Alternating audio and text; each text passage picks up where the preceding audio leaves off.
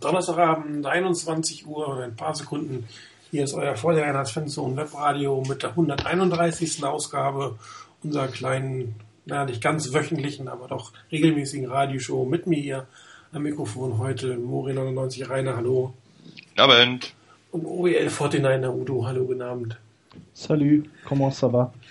Äh, très bien, très bien, merci beaucoup. Ähm, tja, wir kommen aus einer politisch gesehen nicht so schönen Woche, aus einer footballerisch gesehen sehr interessanten oder zu einem sehr interessanten Wochenende. Äh, Udo und ich haben kurz vor der, Saison, vor der Sendung darüber gesprochen, wie dann unser ähm, Tipp letzte Woche, wie viele Punkte wir dann beim Tippspiel gemacht hatten und das war irgendwie so um die 30. Ich hatte auch nicht viel mehr. Ähm, zeigt dafür, dass letzte Woche einiges Überraschendes passiert ist. Die Warders war nicht dabei, konnten nicht überraschen. Aber äh, nächstes Wochenende ist ja auch wieder Football und vielleicht können wir Sie da überraschen. Ähm, wir haben eine Beiwegsendung, das heißt, wir haben natürlich keine Rückblicke, keine Play-Analysen von letzter Woche, sondern wir wollen heute unsere Mid-Season Awards ergeben, vergeben. Ihr kennt die Regeln. Äh, in der Mid-Season Awards kann jeder von uns fünf, quasi also von den fünf, die hier regelmäßig wird, seinen Award vergeben. Erst zum Ende der Saison werden wir dann quasi die Webradio Fanzone Awards vergeben und uns auf einen einigen. Ähm, wie gesagt, drei Leute hört ihr, fünf haben gewotet. Das heißt, ich würde euch bitten, jeden einen der Chris zu übernehmen. Ich würde sagen, der südliche von euch beiden, sprich Rainer, nimmt den Schweizer Chris und äh, der nördliche von euch beiden, Udo, den Hessen Chris.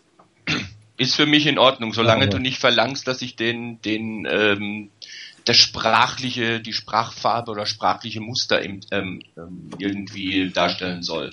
Okay, das werden wir für nächstes Jahr einplanen, dass einer den Schweizer Akzent lernen muss, falls wir äh, dann wieder ohne den Stammchris äh, diese Awards machen, Leute. Ja, ähm, wir fangen gleich mal an, gehen durch die Kategorien durch. Most Valuable Personality wie äh, MVP der 49ers äh, zur Mitte der Saison. Ähm, Rainer, vielleicht du, dich und deinen Chris. Äh, ich und meinen Chris, also gut. Äh, ich fange mal beim, bei meinem Chris an. Ähm, der hat als Most Valuable Personality bei den 49ers ähm, ein Fragezeichen gewählt. Ähm, als Begründung hat er angegeben, ich lese einfach mal vor, es ragt keiner hervor, bei dem man sagen könnte, dass er speziell wichtig ist. Daher hier ein großes Fragezeichen. Letzte Saison war es ja der Platzwart, wäre nun auch eine Möglichkeit. Ähm, braucht man, glaube ich, nicht mehr viel dazu zu sagen. Ich habe bei mir eingetragen als MVP Nobody. Ich meinte damit nicht Terence Hill, der den Nobody in den entsprechenden Filmen dargestellt hat, obwohl der könnte es auch sein. Ähm, der hat sich um die Niners mindestens genauso verdient gemacht wie manch anderer. Ähm, ich wollte hier bewusst auch wirklich keinen wählen, weil von den Spielern, da kommen wir noch dazu, aber da war eigentlich auch für mich keiner dabei, den ich jetzt für komplett die Niners in der bisherigen Saison als wirklich wertvollste Persönlichkeit sehe. Wobei man kann da natürlich auch immer noch sagen, der Einäugige ist immer noch der König unter den Blinden. Ähm, aber nee, hat sich keiner aufgedrängt für mich. Das ist auch ein schöner Ausdruck. hat sich keiner aufgedrängt. Ja. Ähm, Udo, wie sieht's mit äh, deinen beiden, also deinen Chris und dir aus? Ja, also grundsätzlich schließen wir uns dem schon ziemlich an. Chris ist auch der Meinung, dass eigentlich keiner wirklich für das Team am wichtigsten war. Also auch als kleines Wortspiel, dafür vielleicht beim Non-Player nochmal ein kleines bisschen mehr. Und ähm, ich habe mich dazu durchgerungen zu sagen, äh, wenn ich mir überlege, gibt es jemanden, wo ich mir sage, wenn der weg ist, wird es wahrscheinlich noch schlechter laufen. Unter dem Aspekt die Most Valuable Personality, also nicht so unbedingt jetzt auch äh, nur an der sportlichen Leistung ist auszumachen, dann komme ich, so wie ich es von außen beobachte, auf Navarro Bowman, weil ich mir denke, wenn der nicht da ist, dann fällt der Laden komplett zusammen. Kann sein, dass ich ihm jetzt auch ein bisschen zu viel Bedeutung fürs Team beimesse. Aber ähm, irgendwie habe ich so von außen den Eindruck, wir haben ja schon mal die Themen gehabt, auch in der Offseason, welche Lieder sind überhaupt noch da.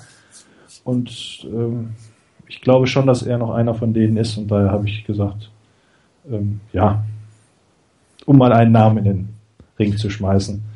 Ja. Einen Einäugigen. Einäugigen vom Einäugigen. Und, und, und ja. den Einfüßigen oder Einbeinigen, genau. oder wie man es bezeichnen möchte. Ja. Ähm, ich habe mich tatsächlich für jemanden entschieden. Ich habe mich für den Stadium Announcer entschieden, weil irgendjemand äh, schafft es, oder er schafft es tatsächlich, wenn man zumindest äh, die Übertragung äh, mitbekommt, dass ein bisschen Stimmung im Stadion ist und das bei einem Team, was eigentlich nicht wirklich stimmungsvollen Football spielt.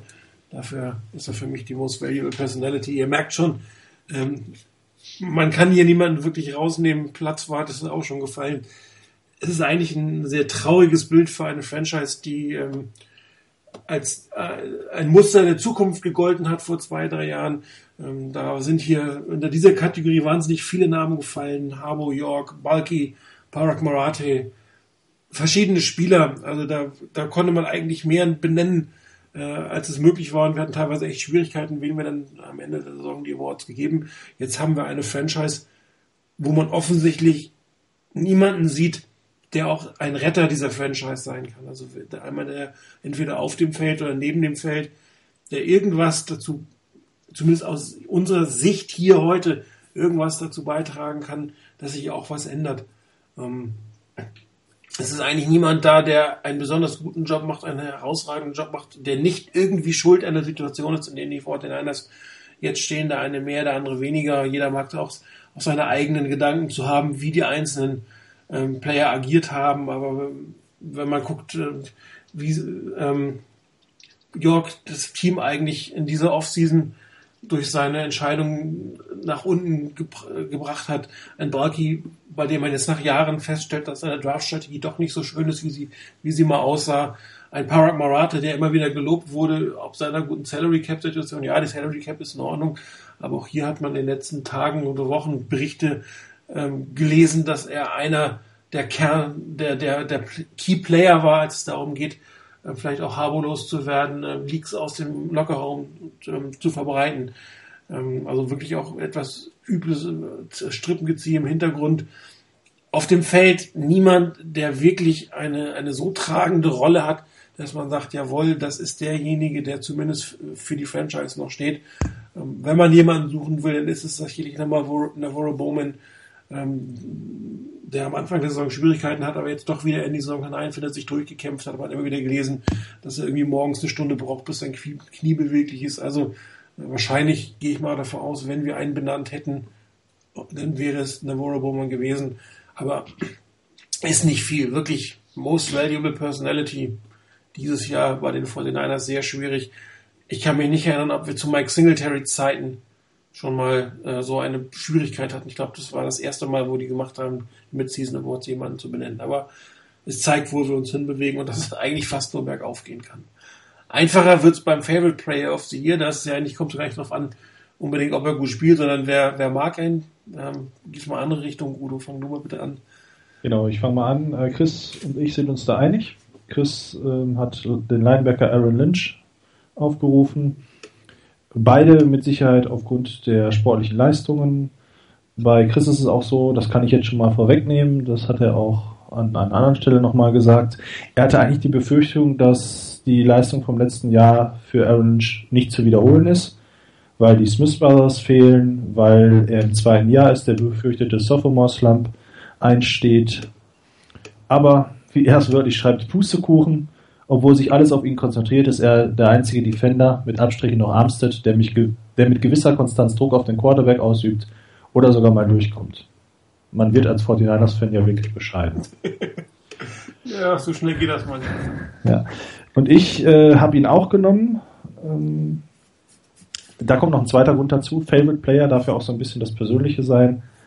Ähm, diejenigen, die mich auf dem Board ein bisschen mehr verfolgen, wissen, dass ich Fighting Irish Fan bin.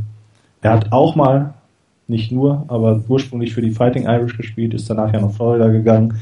Das war ja auch so eine Geschichte, die seinen Charakter ein bisschen in Frage gestellt hat. Weil er bei den Irish gespielt hat, naja, das wird auch den Charakter in Frage Ja, natürlich. aber auf jeden Fall hat es hier sich scheinbar wohl das Risiko gelohnt, in ihn das zu setzen. Und ja, wollen wir mal hoffen, dass er da in den nächsten Jahren noch drauf anknüpfen kann. Dann haben wir da vielleicht auch doch den Lichtblick, den wir suchen in der Verteidigung. Aber ein Outside-Linebacker kann mit Sicherheit nicht die ganze Mannschaft nach vorne reißen. Ich glaube, da gehört mehr zu. Einer. Ähm, ja, ich fange auch wieder mit dem Schweizer Chris an. Der hat sich für Joe Staley entschieden und hat dazu geschrieben, dass es nicht zwingend ein Wort ist, der mit Leistung verdient werden muss. Ähm, natürlich mag man Spieler eher die Leistung bringen und er findet, dass Staley einen wirklich guten Job macht in einer schwierigen Offense-Situation. Ähm, ich ergänze dazu mal wahrscheinlich auch in einer schwierigen Offense-Line-Situation, wenn du weißt, dass der Rest der Linie nicht so wirklich doll ist.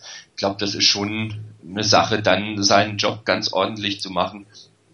Ähm, gehört auch was dazu. Ich habe mich an der Stelle beim Favorite Player of the Year für Navarro Bowman entschieden. Ähm, für mich einfach, gerade auch, was vorhin schon angesprochen hat, dass er in der, in der letzten Zeit so seine Leistung steigern konnte. Wieder, also von dieser Verletzung, von dieser schweren Verletzung so zurückzukommen, sich so reinzuhängen in eine, in einer Mannschaft, die nun wirklich nicht gerade wie die Creme de la Creme der NFL aussieht. Ähm, das zeugt schon von einem gewissen Charakter, den er hat und dass er nie aufgibt und dass er alles einbringt, was irgendwie möglich ist. Und der Snap-Count, auf dem er angeblich irgendwann mal war, war auch relativ schnell erledigt, glaube ich. Also von daher für mich im Moment mein Favorite Player of the Year. Oder ich ja schon dran. äh, ja, ich habe mich für Jackowski heißt er, glaube ich, offiziell. Ja. So wird er, glaube ich, ausgesprochen. Und zwar Tart und nicht Trut, wie ich immer gesagt habe. Jetzt weiß ich auch, wie er heißt. Jaquaski Tart entschieden. Ähm, ich, mein Lieblingsspieler Vernon Davis hat ja äh, das Team verlassen. Das heißt, ich bräuchte einen neuen Favorite Player, den ich mir zulegen musste. Und ähm, ich mag seine Art zu spielen total gerne. Es war auch äh, so ein bisschen davor äh, dem geschuldet, dass wir mich gefragt haben, wen um Gottes Willen holt der Balki da bitte in Runde 2? Wir haben ganz andere Needs und jetzt kommt da ein Spieler, ähm, der dafür sorgt, dass er Antoine Bessay wahrscheinlich seine letzten Spiele bei den 49ers gemacht hat oder nicht, dass er nicht mehr auf dem Feld sein wird oder beim Team sein wird, weil er einfach ähm, super spielt, verschiedene Positionen spielt, sich sehr gut da reinfühlt, auch so ein bisschen, glaube ich, eine Führungsrolle durchaus hinten im defensiven Backfield schon übernommen hat. Äh, gefällt mir echt gut, was er spielt und ähm, einer der Hoffnungsträger, der jungen Hoffnungsträger der 49ers und darum zurzeit mein Favorite Player. Offense Player of the Year, dann fange ich diesmal an. Ähm, niemand. Schlicht und einfach niemand. Diese Offense ist einfach nur grauenhaft. Du kannst niemanden irgendwie herauspicken, der konstant gute Leistung bringt. Mal das eine oder andere gute Spiel, die eine oder andere Aktion. Ähm, man könnte natürlich sagen, Joe Staley, ja, er ist vielleicht tatsächlich der, der einzige, der halbwegs konstante Leistung äh, abgeliefert hat. Aber im Endeffekt einen wirklichen Offense-Player of the Year aus einer der schlechtesten Offense, ähm, die man seit langem gesehen hat von den 49ers, vielleicht sogar fast in der Liga. Ähm, da möchte ich eigentlich zumindest zu diesem Zeitpunkt niemanden herausheben. Honorable Menschen würde ich sagen, Garrett Selleck hat das eine oder andere nette Spiel gemacht. Sieht natürlich jetzt auch ganz gut aus, äh, die zwei Touchdowns, die er letzte Woche, vorletzte Woche gefangen hat. Aber auch er hat jetzt nicht wirklich durchgehend so die Leistung gebracht, um ihn zum, zum Offense-Player auf die zu kühlen. Also von mir gibt es da niemand. Wer mag? Rainer? Ja, ich mach mal. Also der Schweizer Chris hat sich für Garrett Selleck entschieden, für Titan Garrett Selleck. Ähm, hatte wohl überlegt, auch sich Martin anzuschließen mit dem Niemand ähm, hat sich dann aber umentschieden, hat dazu geschrieben, dass die Offense extrem enttäuschend ist. Kandidaten wären für ihn Staley, spielt trotz super schwacher Leinenkollegen ganz ordentlich, Miller wegen dem Miller-Faktor Fra mit Fragezeichen und Selleck, den er überraschend gut fand. Zwei Touchdowns gegen Atlanta spielen natürlich eine Rolle und da hat er sich schlussendlich für Garrett Selleck entschieden. Ähm, ich selber habe als Offensive Player of the Year Bruce Miller genommen. Ähm, für manchen vielleicht überraschend, aber es hat auch vielleicht sehr nur mit Bruce Miller an sich zu tun. Ähm, ich fand das ganz gut, dass er mal auch einen Run gekriegt hat oder einen Fullback Dive genauer gesagt gekriegt hat beim Fourth Down. Ich fand das Spiel gut, als er relativ früh zwei Pässe auch gekriegt hat. Und ich finde es nach wie vor, finde nach wie vor, dass die Offense der Niners besser aussieht, wenn ein Fullback auf dem Feld steht. Das hat auch damit zu tun, finde ich, wie ein Bruce Miller dann diese Fullback-Rolle spielt. Und gerade in der Situation halte ich den für wirklich wichtig für die, für die Niners und würde mir es wünschen, wenn er wirklich noch öfter auf dem Feld wäre. Und deshalb habe ich mich für ihn entschieden. Ja, ja dann mache ich mal weiter. Äh, Miller wäre mit Sicherheit auch eine sehr interessante Option gewesen. Ich habe das aber so ein bisschen gesehen wie Reagan, the Left Hand, das reingeschrieben hat. Ähm, dafür hat er für mich zu wenig gespielt. Da kann natürlich Bruce Miller nichts für. Aber für einen Offensive Player of the Year ähm, müsste er vielleicht ein bisschen mehr ins Spiel eingebunden sein. Einfach nur meiner Meinung nach. Da habe ich mich auch für niemanden entschieden. Ich sehe das ähnlich wie Martin, das, was in der Offense in der ersten Halbserie sozusagen gelaufen ist, war doch äußerst mau. Äh, Chris ist dann noch auf eine Idee gekommen eines Spielers, wo ich persönlich mir jetzt nicht so sicher war, aber er benennt Running Back Carlos Hyde und sagt wörtlich oder schreibt für mich der Spieler, der bis zu seiner Verletzung trotz grottiger Unterstützung durch O-Line oder das Passspiel als einziger gute Leistungen gebracht hat. Auch da kann man vielleicht bei dem einen oder anderen Spiel geteilter Meinung sein. Auch da hätte ich mir, glaube ich, ein bisschen, noch mal ein bisschen mehr mhm. gewünscht. Ähm, ähnlich wie beim, beim Quarterback kann man das nicht nur auf die Offense Line spielen. Auch das sah nicht immer gut aus, aber es sah besser aus, als was viele andere gemacht haben. Da möchte ich Chris durchaus recht geben. Ja, ähm, beim Defensive Player of the Year sind wir uns alle ziemlich einig, dass mehr oder weniger noch ein Name gefallen. Wer von euch möchte ihn denn übernehmen? Ich glaube, es macht keinen Sinn, wenn wir alle drei darüber reden. nee, ich glaube, da ist eigentlich nur die Begründung vielleicht interessant. Selbst die war ziemlich ähnlich. Ähm, als Name fiel, fiel wirklich nur einer. Naja, sagen wir mal zwei. Äh, von jedem von uns fiel der Name Aaron Lynch. Ähm, der Schweizer Chris hatte noch Navarro Bowman mit reingeschrieben, hat ein Award quasi geteilt. Ähm, hat dazu gemeint, dass er findet, dass beide sehr ähnliche Leistungen zeigen. Komplett überzeugt in der Defense niemand. Reed mit schwacher Leistung, Dante Johnson zu wenig gespielt, D-Line sticht keiner hervor. Und Lynch ist der Lichtblick im Pass Rush und Bowman weiterhin sehr solide und scheint immer näher an der Topform zu sein. Deshalb hat er den geteilt. Ich habe nur Aaron Lynch aufgeschrieben, ähm, weil bei Bowman ist es wirklich so, ich habe es vorhin ja schon gesagt, dass ich finde, dass seine Leistungen besser werden. Bei Lynch habe ich den Eindruck, dass er eigentlich schon die ganze Saison über wirklich derjenige ist, von dem echt, wenn überhaupt mal sowas wie Pass Rush Gefahr ausgeht. Und deshalb hat er meiner Meinung nach ähm, den Titel als Defense Player of the Year zumindest erstmal zur Midseason durchaus verdient. Ich finde, er hat ihn auch deswegen verdient, weil er eigentlich von vielen ähm, ehemaligen Mitspielern und Coaches runtergeschrieben wurde. Der Pick mhm. ist durchaus kritisiert worden, wie, äh, aufgrund seiner Persönlichkeit. Ja. Hier haben die 49ers etwas Mut gezeigt. Bei anderen Spielern ähm, haben sie es nicht getan, wo wir auch gesagt haben, oh Gott, den will ich nicht haben. Man denkt äh, an einen äh, Tyron Matthew oder einen Vontaze Perfect, die sich auch hinterher tatsächlich auf dem Feld in der NFL etabliert haben, weg von den Problemen vom, von, vom, von der College-Zeit. Und Aaron Lynch hat sich hier sowohl als Spieler als auch als Person offensichtlich extrem gut weiterentwickelt. Und äh, das sollte man meiner Meinung nach entsprechend honorieren. Und daher habe ich auch ihm den Titel äh, mit verliehen. Jo, Special Teamer of the Year ähm, da sind zwei Namen gefallen. Ich würde sagen, Udo, du darfst den Hauptgenannten kurz begründen. Genau, jetzt übernehme ich das, wovon vier äh, der Meinung waren, dass es Kicker Phil Dawson ist, der diesen Award verdient. Ich glaube, wir sind uns alle einig. Er bringt eine sehr konstante Leistung. Ähm, ja, womit ich persönlich vor der Saison nicht unbedingt gerechnet habe. Das werde ich gleich nochmal kurz anführen beim anderen Award. Ähm, ja, Bradley Pinion fällt, glaube ich, raus. Der ist zu flatterhaft. Ähm, dann haben wir die klassischen. Wir haben nicht den Returner im Team, den man da vielleicht nennen könnte. Also ich glaube eigentlich eine recht logische Wahl mit Phil Dawson. Ja, genannt wurde noch Kyle Nelson. Ähm, von daher spielt ja. relativ fehlerlos auf der Position. Jetzt ein Special Teams Player of the Year als Long Snapper ist auch nicht schlecht, sagt auch schon einiges aus über das Team. Also von daher aber. Oh, sagt das nicht. Ich habe den Long Snapper schon häufiger als äh, Special Teamer of the Year gewählt. Ähm, ich bin nur nie durchgedrungen, ähm, aber ich hatte den häufiger gewählt, weil äh, gerade das, was Chris auch angegeben hat als Begründung, nämlich dass in schlechten Saisons gerne mal eine, eine Portion Slapstick dazukommt, was das Long Snapping angeht. Und äh, da hat er noch gemeint, das ist etwas, was seit Jahren bei den Niners nicht passiert, sind üble Long Snaps oder nur extrem selten, wenn überhaupt. Und da ist diese Saison eigentlich, glaube ich, auch noch keiner dabei gewesen. Von daher kann ich seine Wahl gut verstehen.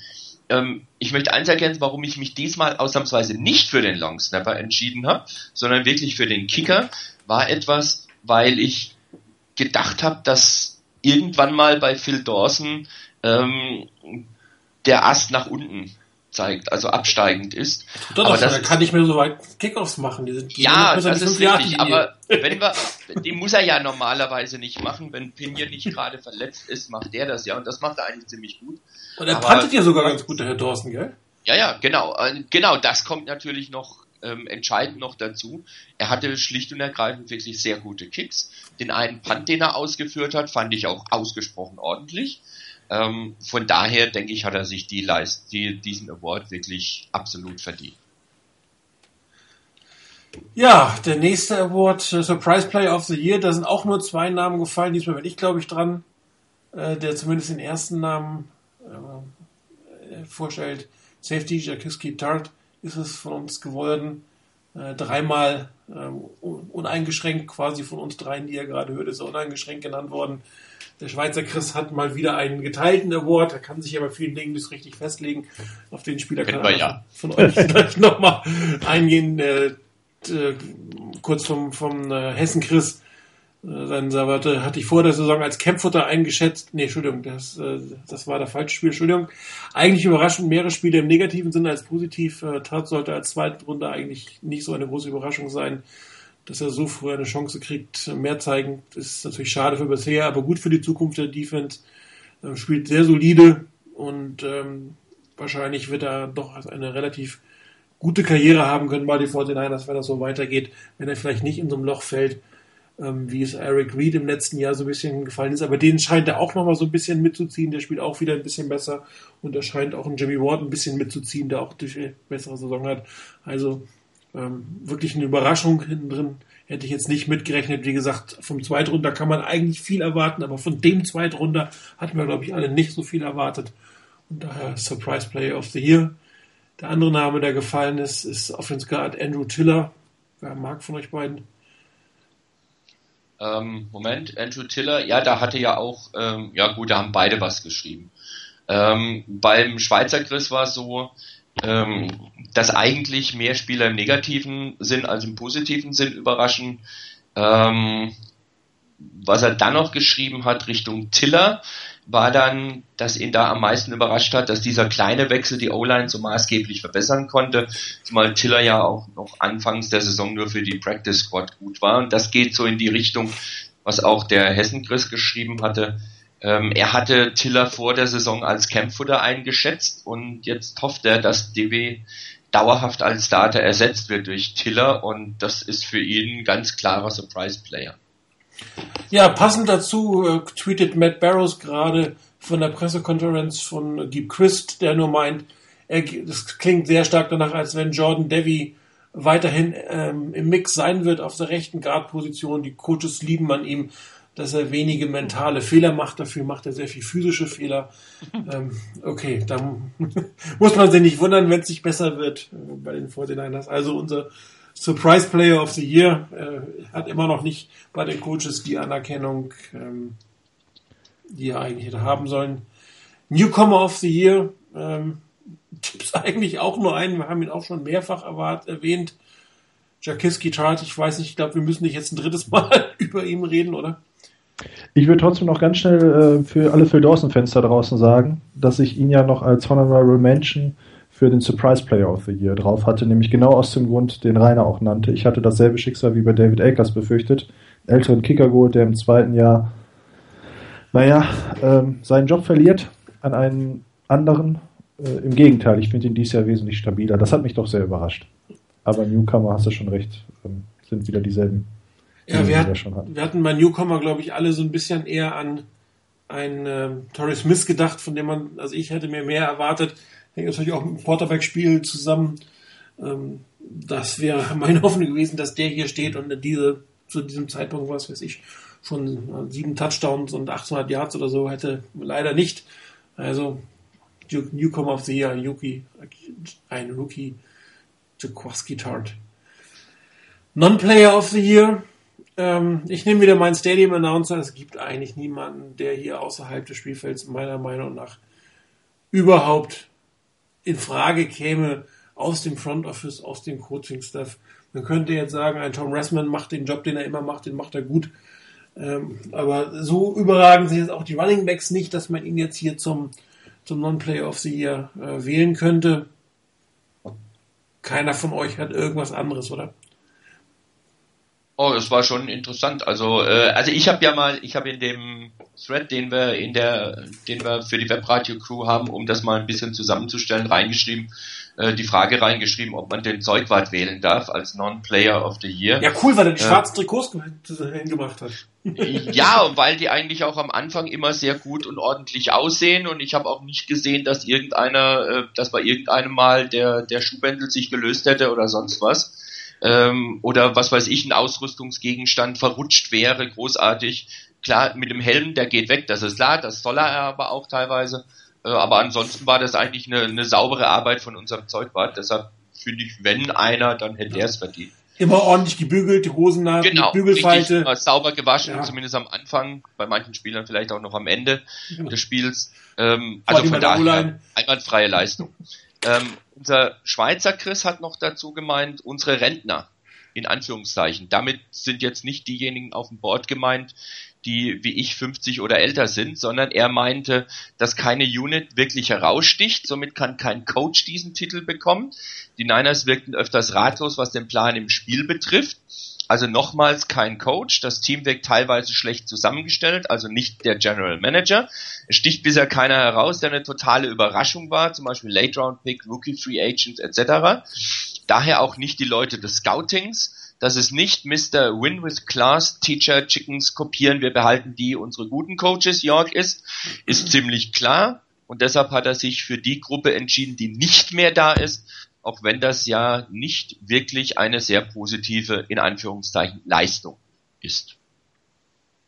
Ja, auch das sagt viel über den Zustand des Teams. Der letzte Award, den wir vergeben, ist die Unit of the Year. Fünfmal die gleiche genannt worden. Die D-Line. Udo. Genau, mit der Begründung eigentlich von mir zumindestens, ja, der Esel nennt sich selbst zuerst und von den beiden Chris, dass es eigentlich keine Unit ist, die jetzt wirklich total überzeugend war, aber sie war mit Sicherheit noch die konstanteste. Der Hessen Chris hat es dann ein bisschen kontisiert, was er bemängelt. Gut gegen den Lauf, Pass Rush geht aber gegen Null. Wir haben bis jetzt erst drei Sacks von D-Linern, das war in den Vorjahren ein bisschen anders. Und er hat dann das aufgenommen, was wir eingangs schon mal hatten. Ähm, das, es handelt sich hierbei immerhin noch um den Einäugigen unter den Blinden, also den, den König unter den Ein, unter, wie auch immer, ne? Wie wir schon wissen. Wenn jemand den Wort verdient, dann die D-Line. Äh, ich habe hier nebenbei gerade einen relativ interessanten Artikel über Parag Marathi aufgemacht. Wir hatten ihn ja vorhin schon erwähnt. Hier steht etwas drin, was ich persönlich nicht wusste.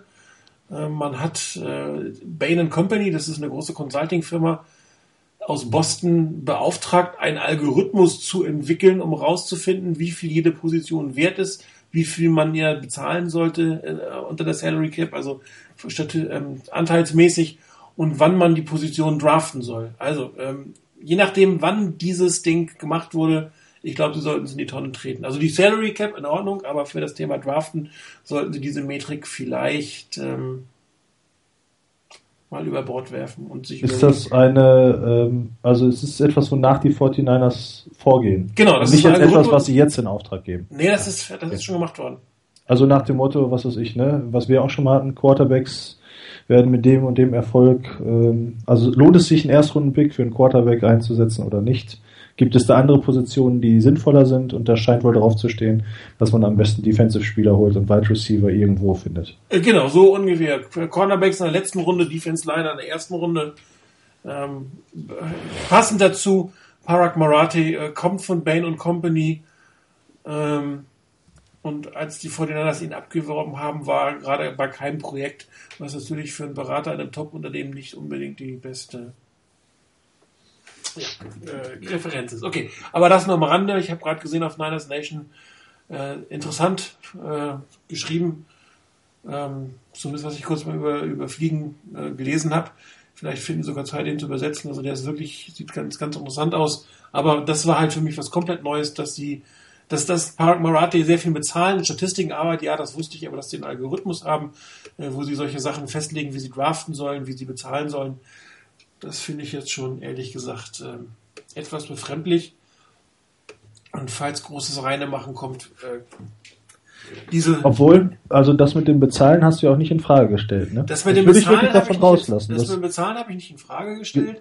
Ja. Ähm, äh, irgendwo, du musst, wenn du eine Salary Cap die manage, musst du irgendwie gucken, wie du, wie du die in einen Griff kriegst und dass du dir da irgendwas ähm, auch über andere Gehälter sozusagen, das kannst du ja sehr leicht, glaube ich, ja, mit Teams genau. vergleichen, mit anderen Teams, wie gehen die da um und wie mache ich dann, und wenn ich da das Geld reinchecke, dann mache ich nichts, aber für, für das Draften von Positionen, dafür finde ich ähm, die Individuen, die du draften kannst, das, was die mitbringen, ja, oder eine Klasse, die Stärke einer Klasse oder die teilweise auch wie wenig in einer Klasse stark sind oder wie auch immer, das, das finde ich jetzt für so einen Algorithmus nicht so richtig zielführend, meiner Meinung nach. Also vielleicht auch einer der Gründe, warum ähm, die 49ers in den letzten beiden starken Wide Receiver Draftklassen vorne keinen Wide Receiver genommen haben. Wahrscheinlich hat die Statistik gesagt, super Draftklasse kannst du in Runde 17 adressieren. Mhm, ja? So ungefähr. Und wird es wohl gewesen sein. Genau, dann gibt es dann irgendwie wahrscheinlich, das wirst du drehen können. Ähm, die 49ers draften ja sehr viel auf Potenzial. Da wird wirklich auch wahrscheinlich so ein mit drin sein, also ein Spieler, der ein Wert einem Spieler zugeordnet, der noch nicht ausgereift, ausgewachsen ist und der wird in dieser Metrik relativ viele Punkte bekommen. Und so kommt dann ein Arik Armstead letztendlich dazu. Wenn das kommt, würde zum Beispiel ein Jared Goff nicht bei den 49ers landen, weil der schon relativ weit fortentwickelt ist. Der würde in dieses Potenzial draften gar nicht reinpassen. Da würde er bringen den Spieler aufs Feld.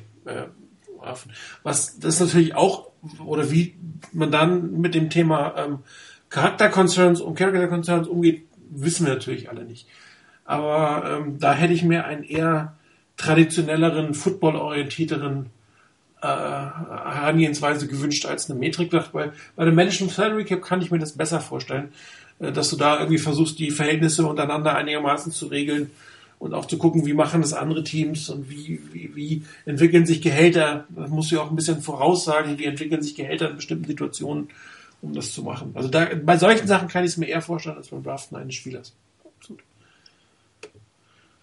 Ja, vor allen Dingen, die, was, was wirklich zu hoffen ist, ist, dass die Niners dann so langsam aber sicher merken, dass dieser Algorithmus nichts bringt. Ähm, das wäre halt wirklich sehr wünschenswert. Ähm, wie auch immer der aussieht und zu was auch immer dieser Algorithmus dann die Niners geführt hat in, in den letzten Drafts, wenn sie das sauber evaluieren, was da kommt, weil so ein Algorithmus kannst du ja nicht sagen, den haben wir jetzt einmal gefunden, der bleibt für alle Zeiten stehen, sondern den muss ich ja auch unter Umständen anpassen oder weiterentwickeln, wenn ich merke, da stimmt irgendwo was nicht. Dann hoffe ich doch sehr, dass sie da entweder das richtig anpassen oder eben wie du eben auch schon gesagt hast, vielleicht doch ein bisschen traditioneller dran gehen und da ein paar andere Sachen einfließen lassen und nicht einfach nur irgendwelche Zahlen sprechen lassen. Ähm, ja. Wohl, das ist ein beliebtes Spiel halt da drüben, ne? Alles ja, Zahlen. Also auch unser Ex-Coach äh, hat ja auch sein festes Raster, wie er seine Spieler, äh, ja, welche Größe der Quarterback haben muss, der D-Liner XYZ. Das bringt er dann mit großem Erfolg im College mit. Bei den großen Jungs ist es, glaube ich, ein bisschen schwerer, nur darauf zu setzen. Aber ähm, ja, gut. Ich denke auch, da ist, wo wir uns alle einig sind, da ist Nachholbedarf. Da muss man da jetzt mal drüber gucken und sehen, was falsch gelaufen ist. Man hat sich vielleicht auch eben von den starken, je nachdem, wann das im Einsatz ist, vielleicht auch von den fetten Jahren täuschen lassen. Ne? Dass man das System gefunden hätte, aber die letzten drei, vier Jahre zeigen eben, dass es nicht auf Dauer die geliebte Eiermilch liegende Wollmilchsau ist. Ja, man sieht ja, der Draft 12 ist komplett verhunzt. Wenn man da schon ja. das Programm hatte, dann hätte man das spätestens äh, nach der Information komplett über den Bord werfen müssen. Aber wahrscheinlich kommen dann die Consultants und sagen, ja, hättet ihr uns das und das gesagt, hätten wir das natürlich noch viel besser und ich gebe noch mal 5 Millionen, ich mach's noch mal ein bisschen besser. Ja, oder eben ähm, ein Jahr, ne? Mhm. Ähm, Ausnahmen bestätigen die Regel. genau. Wo, ja. wo sowas öfter gemacht wird, ist, ist Baseball, die ja, ja. doch noch mehr Statistik getrieben sind. Ähm, ich kann da jedem nur das Buch Moneyball empfehlen. Den Film gibt's auch, ich habe ihn nicht gesehen, ich habe mhm. das Buch gelesen. Super interessant, ja. Extrem ja, war, gut. War gut. Das äh, fand ich super spannend und habe beim Baseball auch mehr verstanden, ähm, wie man daran geht, wo man bestimmte ähm, Dinge ähm, ist auch, glaube ich, ein Tick planbarer in dieser 1 zu 1 Situation, wie du das machen kannst, als, als wenn du 22 gegen 22 hast. Das ist natürlich deutlich schwieriger, planbarer. Also kann ich jedem nur empfehlen. Ich würde fast sogar das Buch lesen, glaube ich, als in der Regel als, als den Film, aber ich werde den Film auch noch gucken. Egal. Ganz kurz nochmal yes. zu Baseball. Ähm, auch da äh, kommt am Ende dabei rum, man hatte, äh, es gibt eben Franchises, die dafür bekannt sind, dass sie nach diesen sogenannten Cyber Matrix vorgehen, also alles durchrechnen und danach entscheiden, welcher Spieler geholt wird.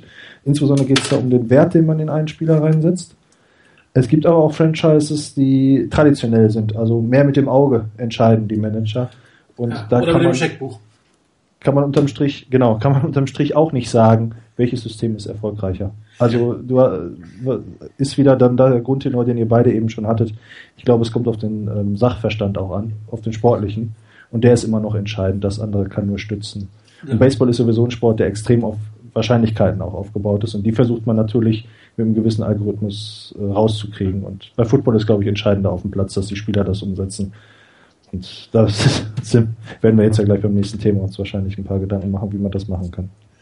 Nematik ist auch kurz noch erwähnt, ähm, dass äh, derjenige, der Autor, Autorin in diesem Fall sich nicht sicher war, ähm, ob die Metriken auch äh, angewandt wurden im Spiel, die Entscheidung, diese aggressiveren Entscheidungen ähm, von, von äh, Jim Tom Sula im vierten Down zu gehen, war doch etwas untypisch für die letzte Zeit. Auch sowas kann man natürlich errechnen oder berechnen, Erfolgswahrscheinlichkeiten, bestimmten Rand- und Rahmenbedingungen. Äh, da gab es ja die Diskussion um die Falcons hätten, also die Falcons, äh, das Field Goal selber zu schießen hat irgendwie die Gewinnwahrscheinlichkeit eher reduziert, als, als äh, dieses ein mögliches Force auszuspielen und von da aus eventuell dann die 49ers an der eigenen Endzone äh, festzusetzen. Bei solchen Entscheidungen, das glaube ich schon, dass wenn du bestimmte Spielsituationen hast, so Force Down Situationen, äh, wann gehst du aufs Field Goal, wann machst du was anderes, äh, da kann man, glaube ich, schon über, über Jahre Statistiken mit heranziehen, um dann eine Entscheidung zu verändern. Kommt immer noch ein Bauchgefühl dazu. Ich meine, nur weil der eine Chart sagt, du sollst nicht im vierten Down gehen, wenn du plötzlich, wenn du eine Offense hast, wo bestimmte Sachen funktionieren oder wo ein bestimmtes Play, was du extra dafür äh, gebaut hast, dann ansetzt. Ich erinnere mich nur an, an den einen Run von Frank Gore, ich glaube gegen die Seahawks vor zwei Jahren, der dann ex, ex, speziell für eine Situation geschaffen wurde und auch sehr erfolgreich war. Das gehört noch immer mit dazu, das Bauchgefühl, das Wissen eines Coaches gehört dazu. Aber da kann man, glaube ich, gute Entscheidungshilfen geben, wann man wann man geht oder nicht. Wobei, wer regelmäßig einen Tuesday Morning Quarterback liest, äh, der, die Theorie, man sollte eigentlich gar nicht panten und man hat viel größere Gewinnchancen.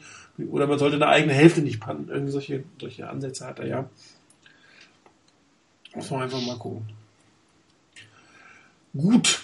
Ähm, unsere Awards haben gezeigt, ein Team, was ähm, arm ist an Highlights. Ähm, ich wollte noch kurz auf Reagan angehen. Aaron Rodgers hatte kein Potenzial. Äh, nee, er hatte schon Potenzial. Er war nämlich ein, ein Half-Field Quarterback äh, in, im College.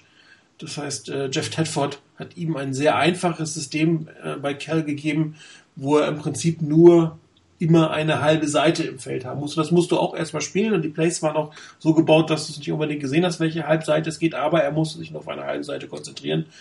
Und äh, ja, dass er dann wirklich Potenzial hatte, hat man gesehen, hat gelernt, drei Jahre, auch eine Seltenheit, muss man natürlich auch sagen, in der NFL heutzutage, dass du A, hinter einem Hall of Fame Quarterback spielst, passiert auch nicht so oft, davon gibt es nicht so viele, und dass du dann wirklich drei Jahre lernen kannst, aber da ist wirklich, es ist bergauf gegangen. Das wäre ein Spiel, Spieler, der in der Matrix und so in der Matrix eigentlich als potenzieller Kandidat mit viel Potenzial hätte geholt werden sollen.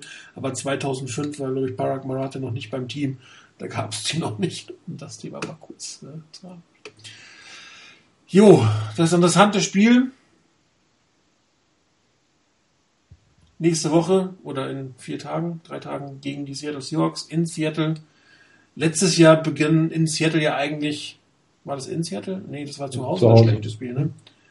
Da begangen ja, so ein bisschen ähm, das Ende der, der Ära Herbo, das Ende der 49ers mit Titelambitionen. Ähm, heute Morgen hat ähm, Matt Mayoko ähm, York kurz gefragt, wie er sich zu dem aktuellen äh, Situationen der Franchise äußern möchte. Der hat nur gesagt, es sind noch sieben Spiele zu spielen und bevor diese sieben Spiele nicht um ist, wird er keine, keine Beurteilung der 49ers vornehmen und dann wird er gerne darüber sprechen.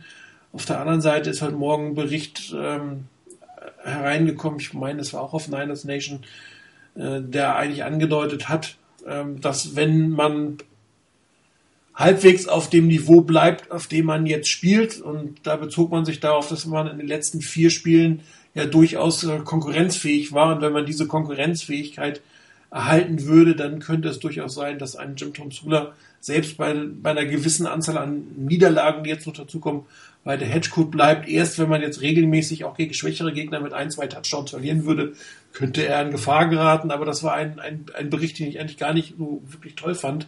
Ja, wo man sich wieder rausgeholt hat, und ah, das lief ja ganz gut, äh, enge Spiele immer dabei gewesen, man war ja fast dran, man war ja competitive, man hat am Ende hat es nur nicht geklappt.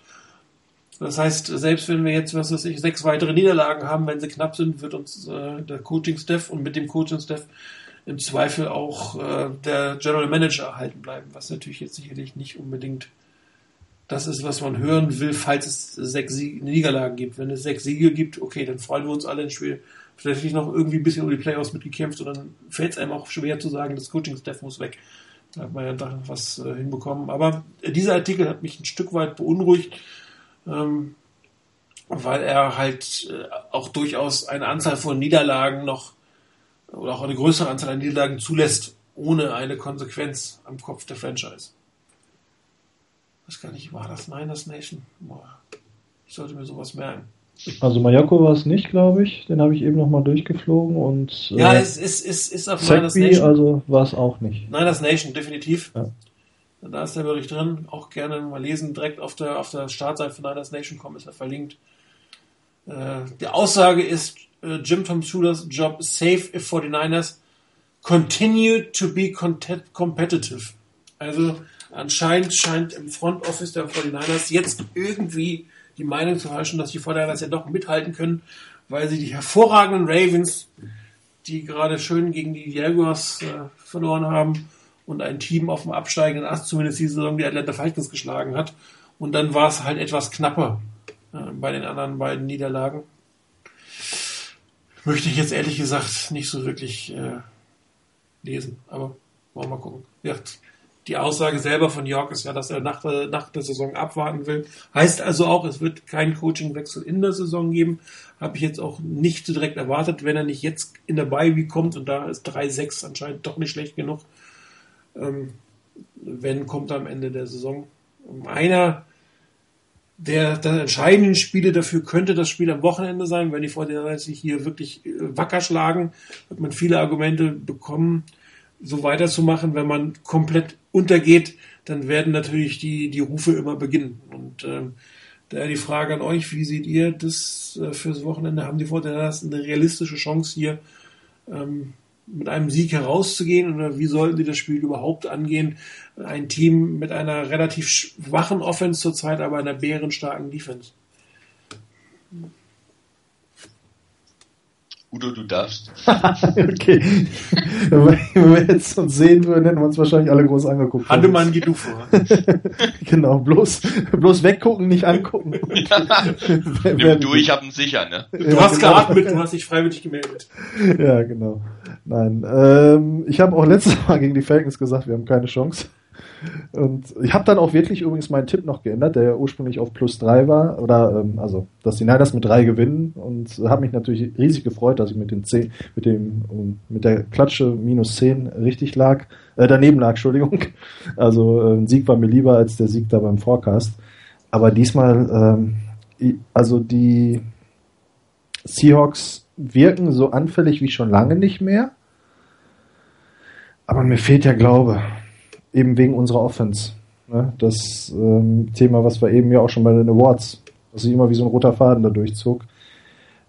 Wir müssten ja doch ein paar Punkte produzieren. Die Seahawks haben es, obwohl sie erstaunlicherweise mehr Niederlagen als Sieger auf dem Konto haben, zumindest geschafft, die Spiele immer knapp zu halten, dann irgendwie zu verlieren. Das wäre jetzt noch eben so eine ähnliche Hoffnung, wie ich sie beim letzten Mal geäußert habe, wenn wir bis zum vierten Viertel mithalten könnten. Aber dafür müssen wir von Anfang an auch sofort im Spiel drin sein. Und auch wenn an unserer Seitenlinie nicht mehr das Feindbild Nummer eins für die Seahawks steht, denke ich, wird da die Hölle los sein, wie immer in dem Stadion. Und ich kann mir nicht vorstellen, dass diese Mannschaft, diese unerfahrene Mannschaft da ähm, mithalten kann. Also ich sehe da eher schwarz, leider. Also Das lag auch weniger daher, dass die Seahawks mich in der Offense total begeistern. Zum Beispiel im Spiel gegen die Panthers. Ähm, da fing die Offense für mich erst an, ins Rollen zu kommen, als Russell Wilson irgendwie aufgehört hat, Quarterback zu spielen und nur noch Razzle Dazzle da hinten rumgelaufen ist, in seiner Pocket für Unruhe gesorgt hat. Äh, da waren die äh, Cardinals auf einmal ein bisschen, ja, weiß nicht, unsortierter oder im Gefühl des Vorsprungs, den sie relativ schnell hatten, ein bisschen mehr auf Prevent Defense gegangen sind.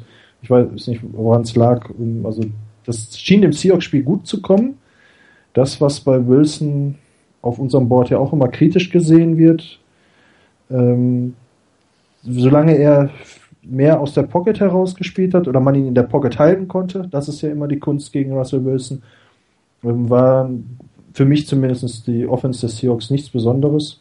Auch Marshawn Lynch hatten sie gut im Griff, der ja wohl auch angeschlagen war, obwohl ich seinen Ersatzmann auch nicht so schlecht finde. Ich habe den Namen gerade nicht auf dem auf der Zunge. Also ich würde nicht in Jubelstürme gleich ausbrechen, nur weil Marshall Lynch nicht spielt, der natürlich gegen uns immer scheinbar noch 50% mehr bringt als gegen alle anderen. Du meinst wahrscheinlich Thomas, Rawl, Thomas Rawls. Ja, genau. Rawls, genau. Ähm, wo man sie verwunden kann, ist, wenn der Quarterback in der Pocket schnelle Entscheidungen trifft. Das hat mich bei Carson Palmer ziemlich ähm, beeindruckt und natürlich zwischendurch den tiefen Pass eingestreut hat. Da hätten wir mit Torrey Smith auch einen Abnehmer. Ich kann mich aber nicht daran erinnern, wie gut Blaine Gabbard mit dem tiefen Pass ist. Überhaupt keine Ahnung jetzt gerade, ob er da der richtige Quarterback für ist. Was er schon gezeigt hat gegen die Falcons, dass er zumindest in dem Spiel in der Lage war, schnelle Entscheidungen zu treffen. Nun hat allerdings die Legion of Doom auch einen Ruf, der ihr vorauseilt. Dann in dem Stadion. Und ähm, ob er da cooler bleibt. Also ich sehe eher schwarz, das war ja eigentlich deine Frage. Äh, was mich noch ein bisschen hoffen lässt, vielleicht, die Seahawks hatten gegen Kaepernick, glaube ich, immer ihren Plan. Ne? In Kaepernicks Kopf reinzukommen und so die 49ers zu schlagen. Sollte ihnen das gegen Gabbard nicht gelingen, weil Gabbard also bei den 49ers auf einmal ein klassischer Quarterback spielt, haben wir vielleicht einen Überraschungsmoment. Aber so ehrlich gesagt, das ist so ein Strohhalm, den ich das sehe. Äh, bevor ich jetzt zu Rainer gehe, ich sehe ja gerade einen sehr lustigen Tweet. Uh, breaking News. The Seahawks 12 man, 12 man out for season with broken bandwagon wheel. Noch mal ganz kurz. Das ist ähm, relativ cool, ehrlich ja, gesagt. Der ist gut. Nochmal ganz kurz übrigens, ähm, eine Statistik war noch interessant ähm, zu Gabbard gegen die Falcons. Er hat wohl 75% seiner Würfe unter Druck angebracht.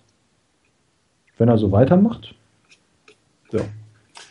Aber die Umstände sind andere. Er, der Druck Heimisch, ist halt nicht, ne, Druck hat er bekommen, aber er hat den Ball, hat ja diskutiert, er ist den Ball ja. losgeworden, bevor der Druck genau. bei ihm war. Ja. Ähm, das ist dann, ist der Druck ein anderer sozusagen. Ne? Du, du spürst ihn zwar, es tut dir auch weh als Quarterback, aber wenn der Ball weg ist, hast du äh, in der Regel gute Chancen, dass aus dem Play was wird. Wenn du den Ball in der Hand hast, wird aus dem Play garantiert nichts. Man muss eben zeigen, dass er diese Coolness auch da bei den Seahawks hat.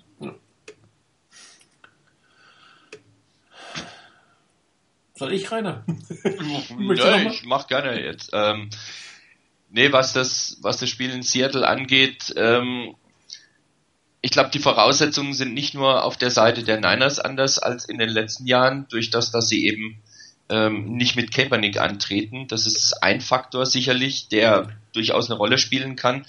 Ich sehe aber auch noch einfach einen zweiten Faktor, nämlich den, dass dieses Team der Seahawks nicht das Team ist der Seahawks aus den letzten Jahren. Ähm, die Niederlage jetzt gegen die gegen die Cardinals war eine, die mich auch ein bisschen verwundert hat. Ich habe also vor dem Spieltag letzte Woche gemeint, dass die Seahawks das gewinnen werden, weil mir die, die Cardinals da irgendwie ein bisschen suspekt vorkamen. Jetzt haben die Cardinals das aber gewonnen, machen 39 Punkte in Seattle, was ich persönlich, womit ich persönlich nicht gerechnet hätte, dass sie das in Seattle hinkriegen. Ähm, diese Legion of Boom hat auch ein bisschen ihren Schrecken verloren. Allem Anschein nach gab es da einfach wegen Salary Cap Gründen schon ein bisschen einen Aderlass. Also das, was sie vorher hatten, wo sie einen Richard Sherman hatten und auf der anderen Seite gut durchwechseln konnten, qualitativ immer trotzdem noch auf einem hohen Niveau waren, das ist einfach nicht mehr so. Und auch die Safety spielen, glaube ich, nicht ganz auf dem Niveau, das sie schon hatten. Also von daher ist das nicht mehr ganz so das, was in den letzten Jahren da war. Ich meine, die sind aber mit 202 Passyards die zweitbeste Passverteidigung. Also ich würde sie jetzt nicht zu schlecht reden. Nein, nein, nein, nein, nein, nein, Moment. Um, um das geht's mir nicht. Es geht mir nur um die Relation zu vorher.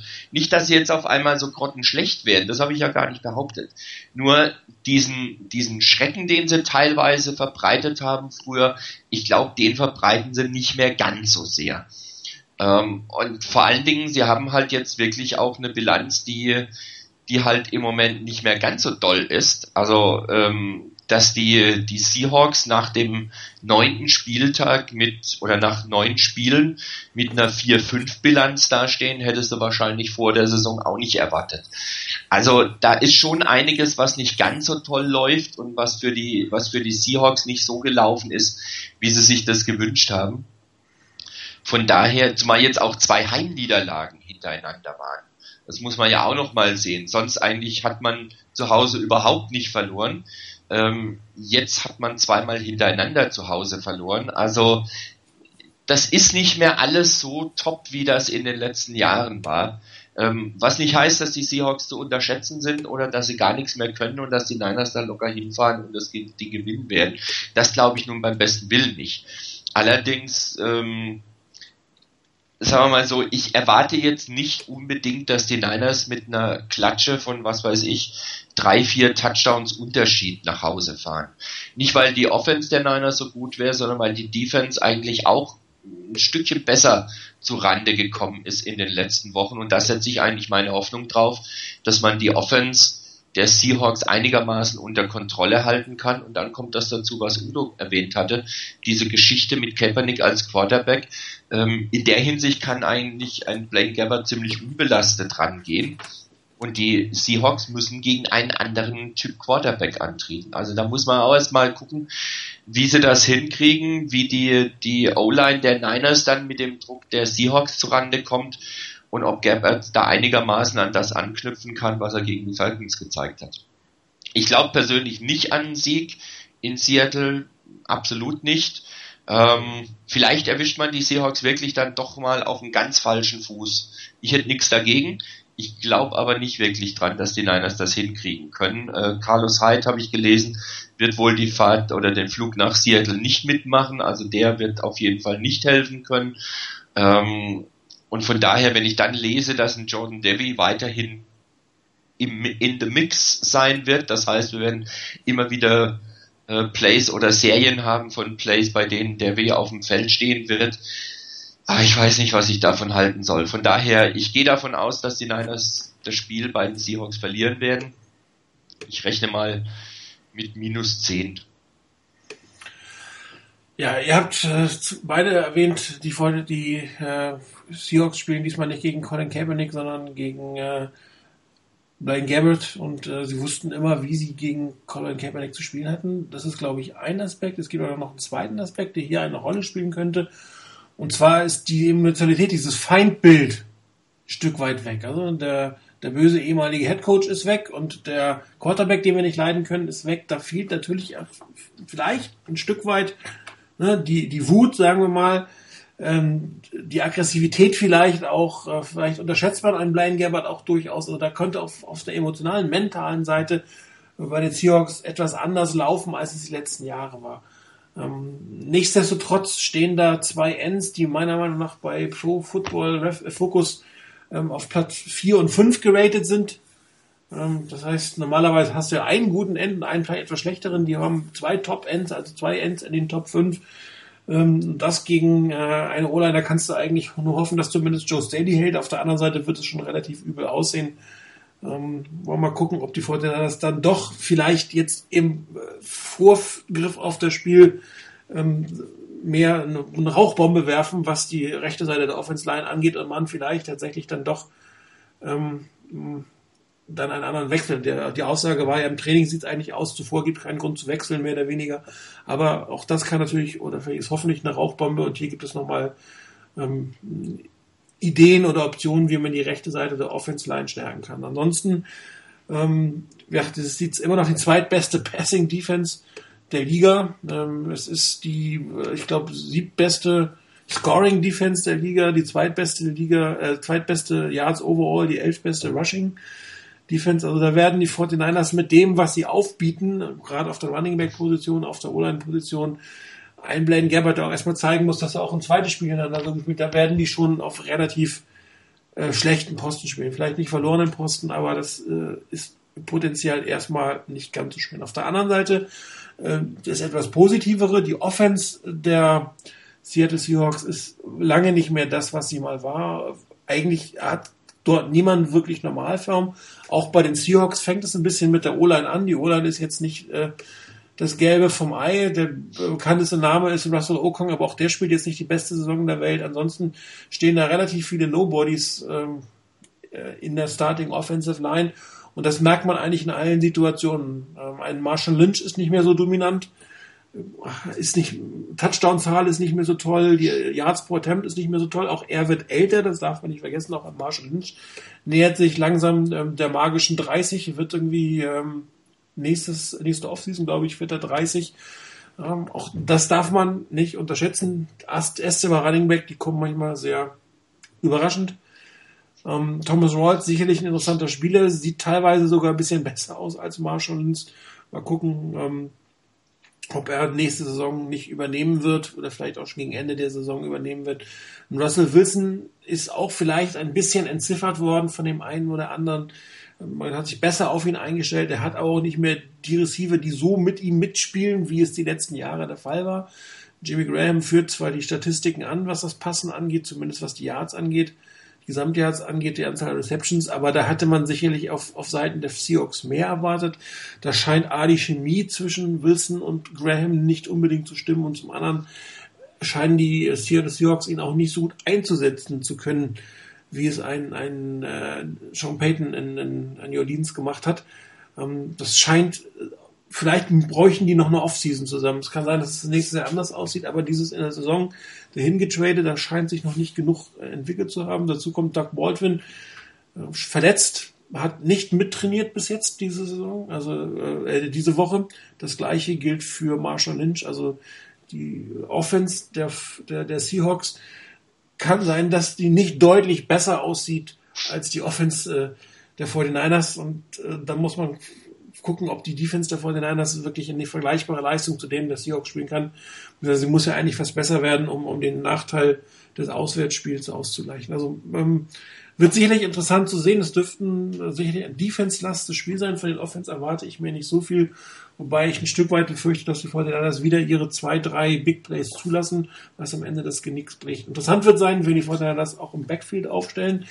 Ob ein Dante Johnson eine weitere Chance gibt. Nach dem Spiel hat man ja eigentlich von allen möglichen gelesen, äh, der muss wieder mehr ähm, Action bekommen. Er ist, ist eigentlich von der Qualität eines Starting Cornerbacks.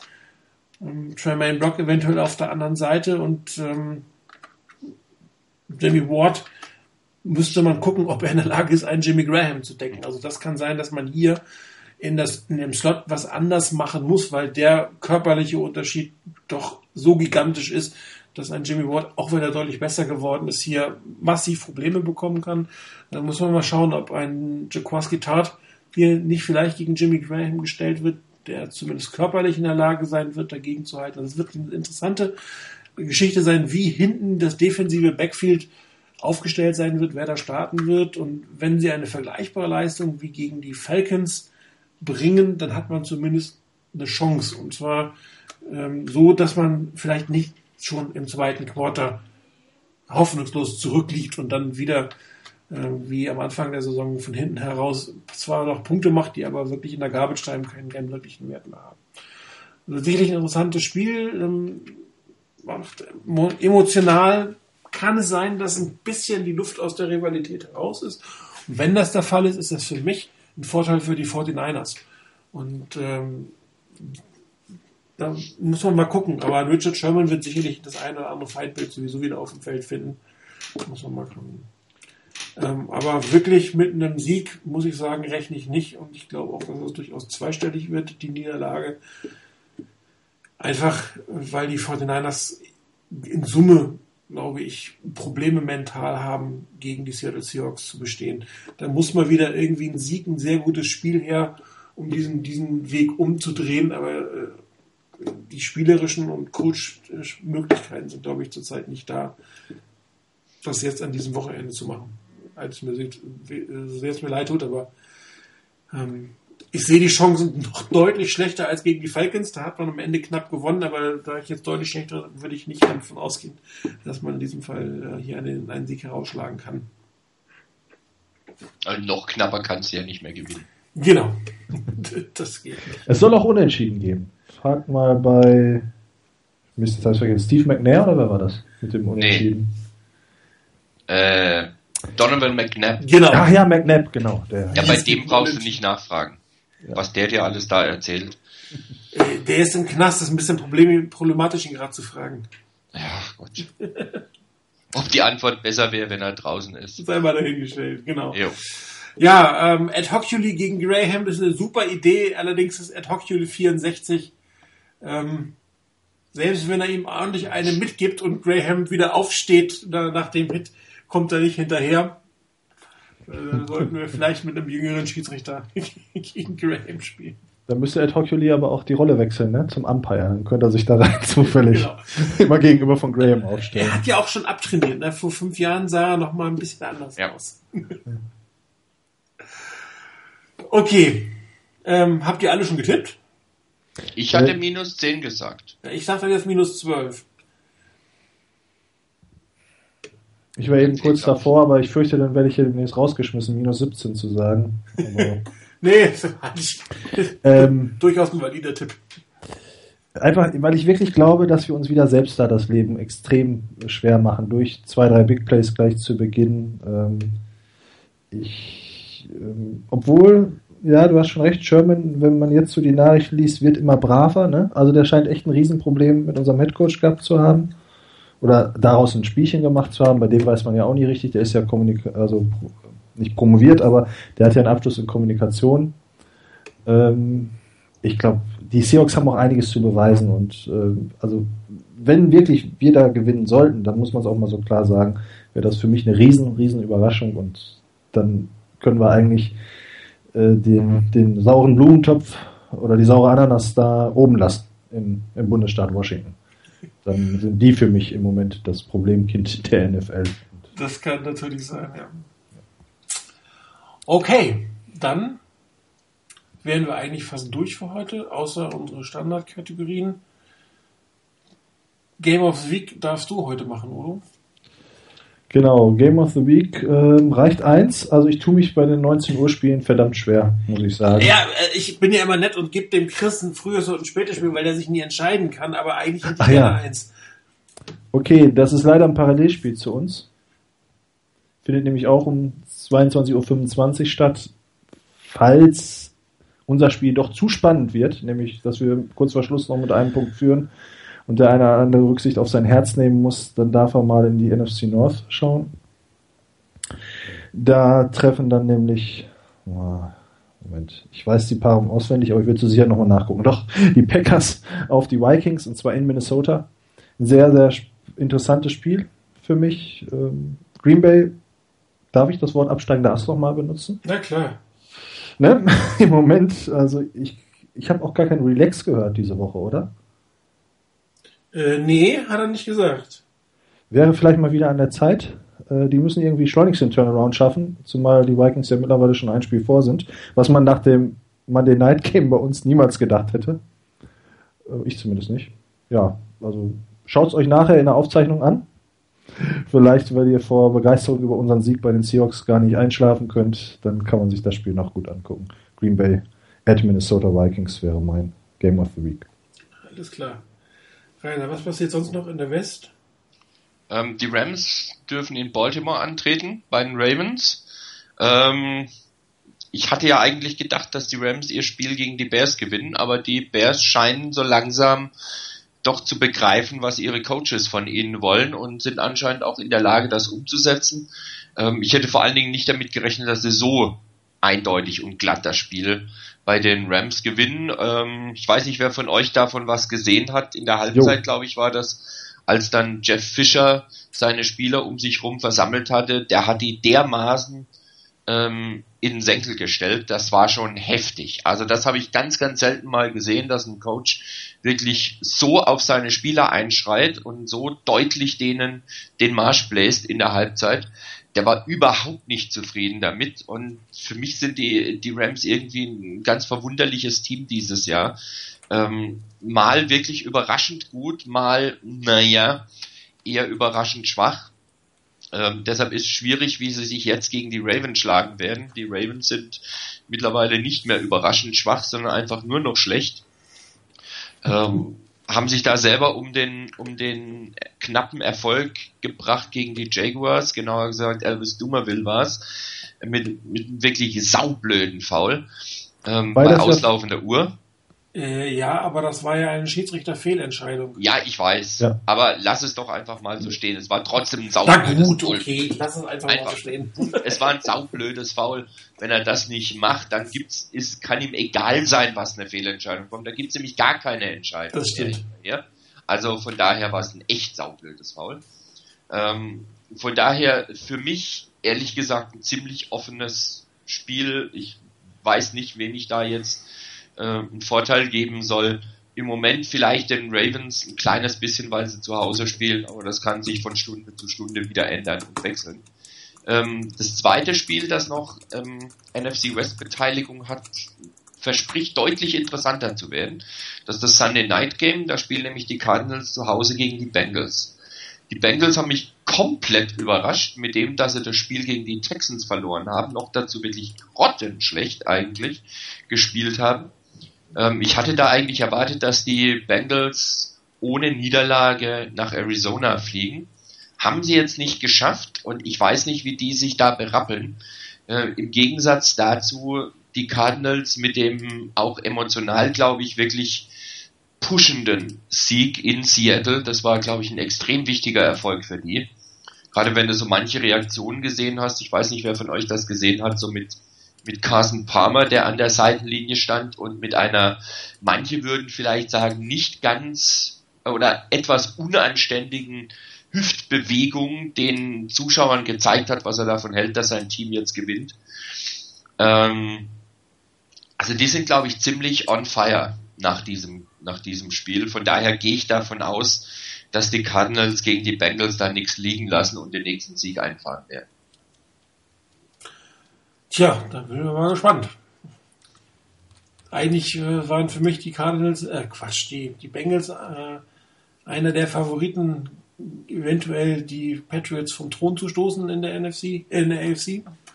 Mal schauen, ob das jetzt nur ein kleiner Slump war oder ob es äh, so weitergeht. Fantasy-technisch für mich wäre es ganz gut, wenn sie wieder etwas besser werden würden, um es mal so auszudrücken. Okay, wir sind gerade gefragt worden, ob wir mal wieder eine Halbzeitshow machen. Das könnten wir uns tatsächlich mal überlegen, oder? Grundsätzlich ja. Ich weiß es noch nicht so tausendprozentig, aber überlegen können wir es auf jeden Fall. Also genau. wegen Montagmorgen arbeiten, mal schauen. Ja, also können, klären wir quasi während des zweiten Quarters, ob wir es machen oder genau. nicht. Aber wir ja. können es tatsächlich mal wieder machen. Also gerade wenn es jetzt was äh, super Ungewöhnliches, also äh, sehr spannend oder extrem einseitig in der einen oder anderen Richtung, äh, könnte man das vielleicht tatsächlich nochmal äh, diskutieren. Das war's für heute. Etwas kürzere Sendung. Klar, es gab irgendwie keinen Rückblick auf die Saison, äh, auf das vergangene Spiel. Ähm, wirklich die Awards, hatte ja festgestellt, äh, konnten wir auch nicht für jede Kategorie vergeben, aber schön, dass ihr dabei wart. Trotzdem heute fast 20 Zuhörer an der Spitze gehabt. Wir hatten auch sehr schöne Downloadzahlen. Wir haben uns mal angeguckt. Das sehen wir natürlich auch sehr gerne, wenn wir merken, dass ihr wirklich Spaß an dieser Sendung habt. Und äh, es freut uns, dass ihr immer wieder dabei seid. Mich freut, dass ihr beide heute dabei wart. Viel Spaß am Wochenende. Vielleicht hören wir uns äh, Sonntagnacht, ansonsten hören wir uns nächsten Donnerstag. Bis dann. Ciao.